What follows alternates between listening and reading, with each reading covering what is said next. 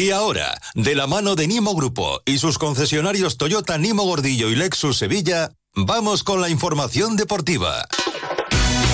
Pues vamos con la información deportiva. Carlos Hidalgo, José Manuel Jiménez, compañeros, buenas tardes. Buenas. ¿Qué tal? Hay varios nombres propios de la jornada, no sé por cuál queréis Diez eh, mil empezar. millones de cosas. Hay Queremos- plancha deportiva, extradeportiva y de todo tipo. Queremos hablar de fútbol.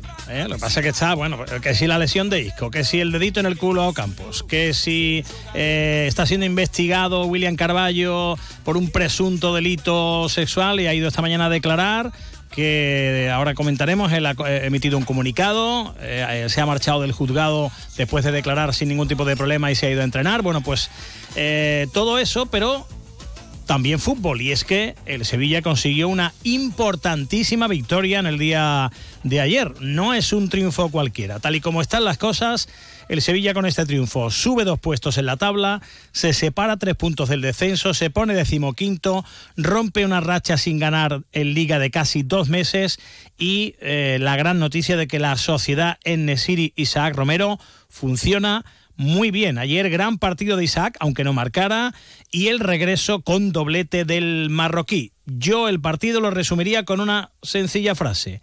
Nilan salva goles, Nesiri marca goles. Y con esto el Sevilla gana. Después podremos analizar con detenimiento eh, cómo está el centro del campo del Sevilla, si falta fútbol, que es verdad, pero bueno, es que el Sevilla ayer tenía que ganar. Sufrió mucho, es verdad, pero hay que saber sufrir.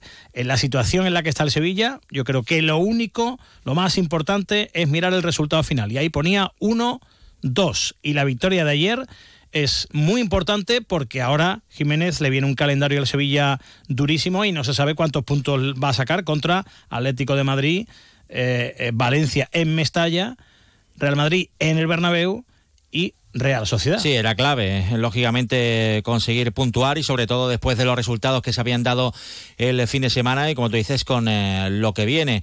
Eh, está claro, ¿no? Tener eh, a Enesiri es una garantía. eh, ahí tiene sus muchos detractores, pero es un A los cuales no entiendo. que sigue acumulando goles y que es fundamental. Y si además se le suma un jugador como Isaac Romero, que desde el principio, desde su subida al primer equipo, está rindiendo, bueno, pues esa conexión le esperemos, ¿no? Le, puede dar mucho al Sevilla y casi, casi más importancia le, daría a lo de Nilan que al menos es un portero que, ofrece más seguridad, eh, que para y que, bueno, pues ya eh, con eso dista bastante de lo que estaba ofreciendo Dimitrovic. Ahora, lo que hay entre Dimitrovic, perdón, eh, Nilan y Enesiri, pues eh, de momento muy mejorable. Digno de estudio. Pero la victoria de ayer eh, importantísima. Vamos a ver si esto sirve para que el Sevilla eh, se convierta ya en una máquina de no perder, ¿no? Porque, claro, eh, viendo el calendario y viendo lo que estaba haciendo hasta el momento, porque el Rayo Vallecano no es nada del otro mundo, ya advertíamos que, bueno, si, si el Sevilla podía ganar un partido, tenía que ser el de, el de Vallecas. Así que también hay que ir eh, pasito Sí, a paso hay y, que echar y la pelota al suelo. Exacto. Eh, porque efectivamente todavía queda muchísimo. Vamos a escuchar a Quique Sánchez Flores hablando de lo que tuvo que sufrir el Sevilla ayer para ganar. Sí, muy contento por el resultado. Yo diría que yo jamás he venido aquí a Vallecas eh, y no he sufrido un resultado. O sea, aquí se viene a sufrir. Aprietan, centrifugan, van a una rapidez y una velocidad importante. Ellos han tenido momentos de dominio, te diría que casi todos los momentos de dominio, pero nosotros nos hemos sentido relativamente cómodos corriendo a los espacios. Nosotros sabíamos que nuestros delanteros eran más fuertes o más rápidos que sus defensas, sabemos que en cada campo abierto íbamos a tener más opciones que cualquier otra y sabemos que con el balón al pie íbamos a tener dificultades porque aprietan mucho en campo contrario. Es un equipo que sigue apretando mucho en campo contrario. Por lo tanto, hicimos el partido que tenemos que hacer, de mucho deseo, de mucho sacrificio, de mucho punto honor, de mucha atención. Estamos felices sobre todo por el resultado porque eso a ellos les cambia, les cambia todo. Bueno, pues les cambia todo, les da mucha moral y lógicamente pues eh, ver que el Sevilla tiene arriba eh, dos delanteros que eh, no habían jugado nunca juntos y que ayer se entienden a la perfección como Isaac Romero y Enesiri, pues es una grandísima noticia. Enesiri además no solo marca goles, es lo que trabaja en defensa. La cantidad de balones que saca de cabeza a balón parado en córner en eh, lo sacan pocos futbolistas del, del Sevilla. Y lo que corre Seisa Romero, ayer no marcó, pero asistió eh, lo que corre y lo que presiona no es ni medio normal. Con lo cual, eh, pues miel sobre hojuelas. Hablaba de su, de su nueva dupla de delanteros, Quique Sánchez Flores. Tienen dos cosas maravillosas que a mí me apasionan, que es que además de ser buenos delanteros y de tener mucha energía, me trabajan mucho para el equipo. A mí eso me enamora. A mí, eh, cuando no hay distinción entre puestos y todos se entregan al esfuerzo colectivo, a mí eso me enamora. Y en los delanteros suele ser algo que hay que trabajar a veces mucho, hay que insistir mucho. Y estos chicos mm, lo traen de serie y, y nos ayudan mucho y nos ayudan a hacernos más fuertes desde la primera línea mucho más allá de lo que nos dan en ataque, que nos dan muchísimo. Pero no hay que tampoco envolverlos tampoco tan pronto en una secuencia muy ganadora o una muy brillante, hay que darles tiempo, que se conozcan más, que vayan hacia adelante, que sigan progresando como, jugadores. Isabel le queda todo por delante. Eh, Nesiri ya tiene una carrera, eh, pero le queda también por delante.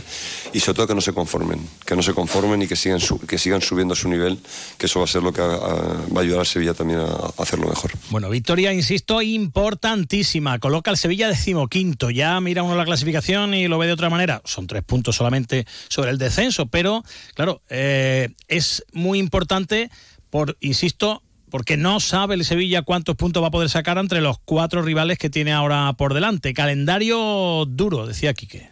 Pues muy importante, eh, pero los calendarios hay que jugar con todos, da igual quién es el, rival, no, no, no, importa tanto, importa cómo vas a llegar a ese partido. Entonces, esa es la energía que nosotros recogemos del partido de hoy y lo importante que es trasladarlo al siguiente partido.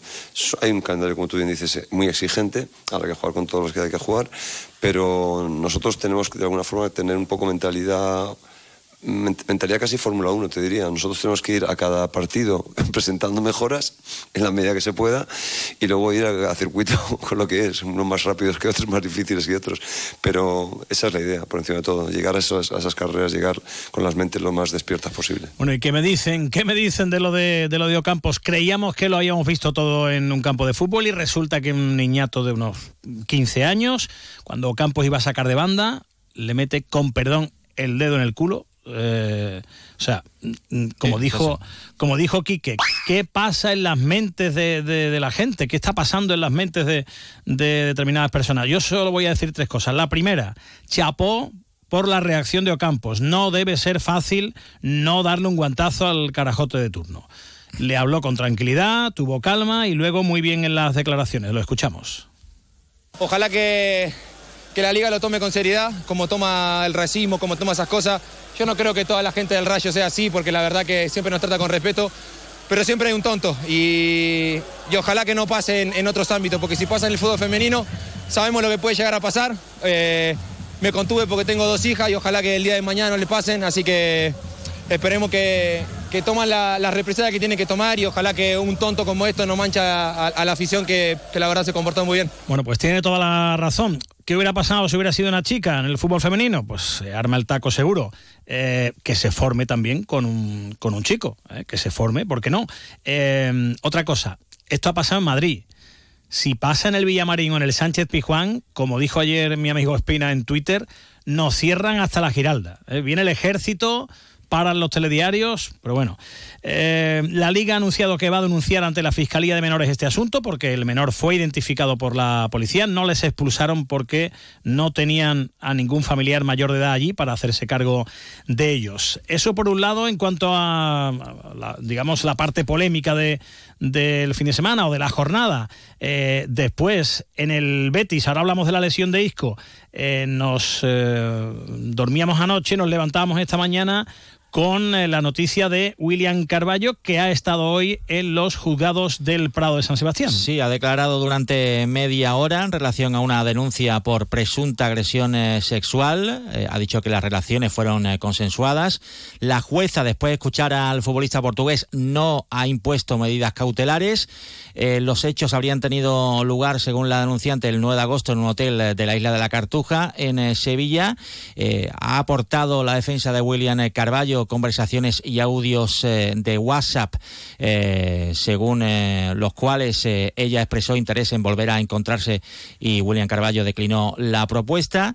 Y bueno, pues William Carballo, lo dicho, ha declarado y después ha entrenado con normalidad, ha estado Pellegrini hablando con él y ha habido comunicado también de la defensa de William Carballo que dice que hay evidencias más que suficientes para negar de manera rotunda la verosimilitud de los, eh, de, los hechos denunciados. Así que vamos a ver qué, ocurre con esta. Bueno, vamos a ver el recorrido de, este asunto. William Carballo, que ha entrenado con normalidad después de esa, charla con Pellegrini.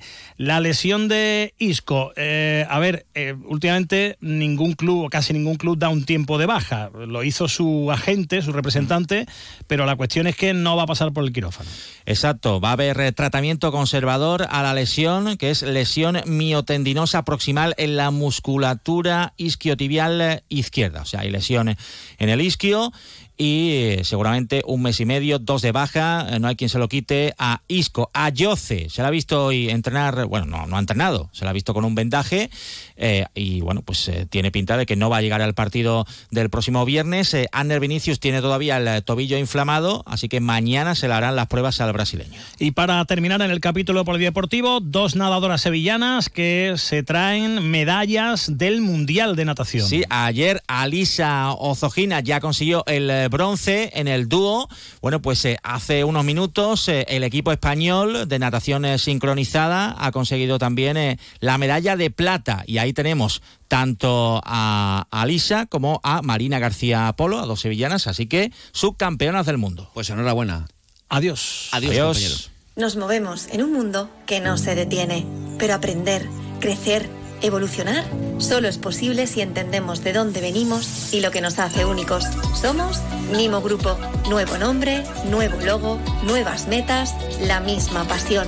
Porque el objetivo no es llegar, sino disfrutar del camino y hacerlo juntos.